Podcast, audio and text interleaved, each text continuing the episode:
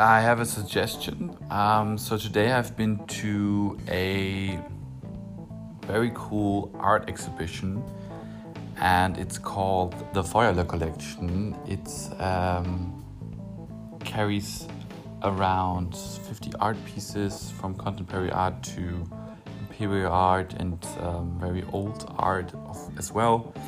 Go and check the location. Um, I linked it to this one, and yeah, it's at the hidden spot. Tickets are around 18 euros. Check it out.